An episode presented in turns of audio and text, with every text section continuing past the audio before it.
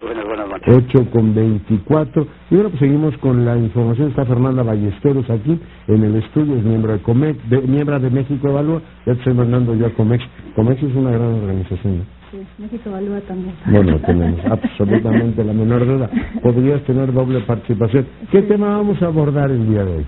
Muchas gracias. Buenas noches, doctor. Pues el nombramiento de los comisionados de la Comisión Reguladora de Energía, que el- la semana pasada eh, terminó nombrando el presidente a cuatro de los comisionados que fueron rechazados dos veces por el Poder Legislativo.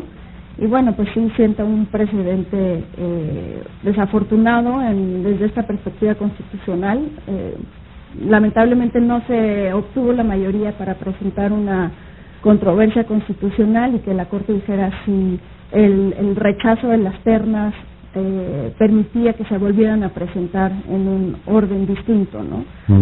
Pero más allá de, de lo que ya pasó y, y- y ese precedente que queda ahí, y es importante tenerlo en cuenta porque hay otros procesos como el de los ministros, por ejemplo, que sigue el mismo eh, procedimiento mixto de Poder Legislativo y Ejecutivo.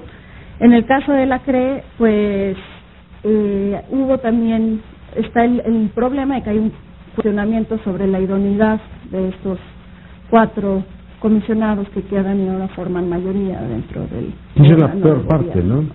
Pues sí, y, y se insistió mucho en, en eh, la idoneidad técnica de, de, de estos candidatos, el que no era su área de expertise las materias que regula precisamente la Comisión Reguladora de Energía, pero también hay otro tema que, hay que dar seguimiento y su independencia respecto de quienes regulan, ¿no? porque esa es una característica fundamental en un regulador.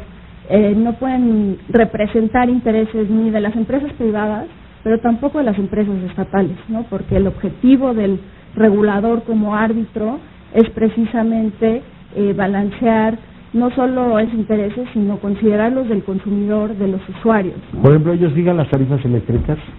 Ellos para CFE, que es el único que está en... Eh, Porque las de gasolina ya no las regula- sigan la creen, ¿no? regulan la, la tarifa. En, el caso de, de la gasolina, por ejemplo, con, con lo que se, la discusión que se dio hoy en la mañana, pues la CRE tiene, por ejemplo, una herramienta que es Gaso App, una aplicación, en donde ahí puedes ver eh, los precios de gasolinas y esa es una herramienta regulatoria que trata de no intervenir en los precios de los mercados, sino darle información para que el consumidor pueda decidir Que creo que es lo más justo que hay, ¿no? pues que es, es conforme al modelo, sobre todo y los objetivos que están en la ley, de eh, generar un ambiente de competencia que al final pues va a traer beneficios para Aquí la eh, tengo, mi gasoap. que va a traer beneficios para los consumidores, ¿no? Esa es la idea del modelo actual. O Y- sea, al presidente le podrían decir, oiga, no hay necesidad de crear ningún modelo diferente, descarga su app y con eso tiene usted información sobre los precios. En, en algún momento se utilizó también para ver cuáles tenían abasto y cuáles no, ¿no? Exactamente, sí. Y de ahí se podrían hacer, digo, eh, eh, especificar, por ejemplo, no solo lo que pagas en el total, sino a lo mejor empezar a poner, pues, cuál es el margen de ganancia o no se puede eh, dar más información, pero es toda esa información la que recibe la Comisión Reguladora de Energía y asegura un debido suministro y busca mayor competencia también. Mm. Sí, porque en este caso, pues, por la, la forma en que se presentaron las entrevistas, pues serán alineados con el Ejecutivo, pero no necesariamente, o sea, el Ejecutivo tiene muchos criterios. Puede pensar desde la lógica de finanzas públicas Exacto. o puede pensar de qué beneficia más al usuario, ¿no? Incluso en el sector energético habría que distinguir quién hace la política energética, que es la Secretaría de Energía, quien regula, que son la Comisión Reguladora de Energía y la CNH, y ellos digamos que son el árbitro de diferentes intereses, y las empresas estatales del sector energético, que al final pues persiguen su propio interés, ¿no? Claro. O sea, lo que quiere Pemex o lo que quieren los consejeros de Pemex es velan por el interés de Pemex. Que en este caso los consejeros que mandó también son muy- eh, personas muy cercanas al Ejecutivo. Pero te pregunto, en el caso de la CRE, para entender bien, es como si la titular del SAT al mismo tiempo fuera la procuradora de defensa del contribuyente. Tú dirás, usted me recauda y está buscando reca- recaudarme más, o está buscando defenderme de no cobrarme más. Como que son dos funciones separadas, ¿no? Sí, son funciones que se deben de mantener separadas, sobre todo en el, por las eh, dificultades del sector. Mm. Y con la apertura, pues uno de los principales objetivos era buscar la competencia y pues para que alguien diga eh, esta regla entre entre diferentes actores debe regir, pues debe ser independiente de esos intereses, ¿no? Bien. Y desde México Evalúa lo que hemos insistido desde la administración pasada es crear mayores eh, mecanismos de participación y, y ciudadana y rendición de cuentas de este tipo de órganos reguladores técnicos,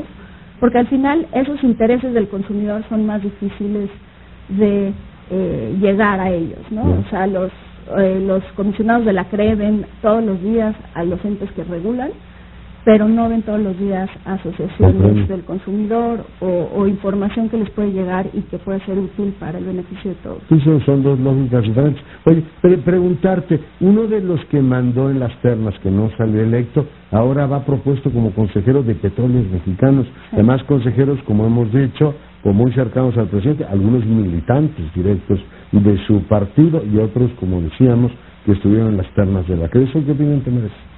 Pues la, la, o sea, en el Consejo de las Empresas del Estado ya hay cinco representantes del Estado y que los nombra el Ejecutivo.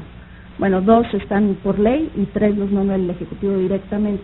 Entonces, la esencia del consejero independiente, pues no es el ser el representante del Estado, es otra, ¿no? Es tener una visión independiente, ajena y que pueda velar así de mejor forma por los intereses de la empresa. Para todo efecto práctico es matar un consejo, ¿no? Pues habrá que darle, Finalmente, el jefe de todo resulta ser el director de petróleos mexicanos. sí, la idea es que se mantuvieran los consejeros independientes transeccionales, ¿no? Para Mm. que ese órgano tuviera sentido.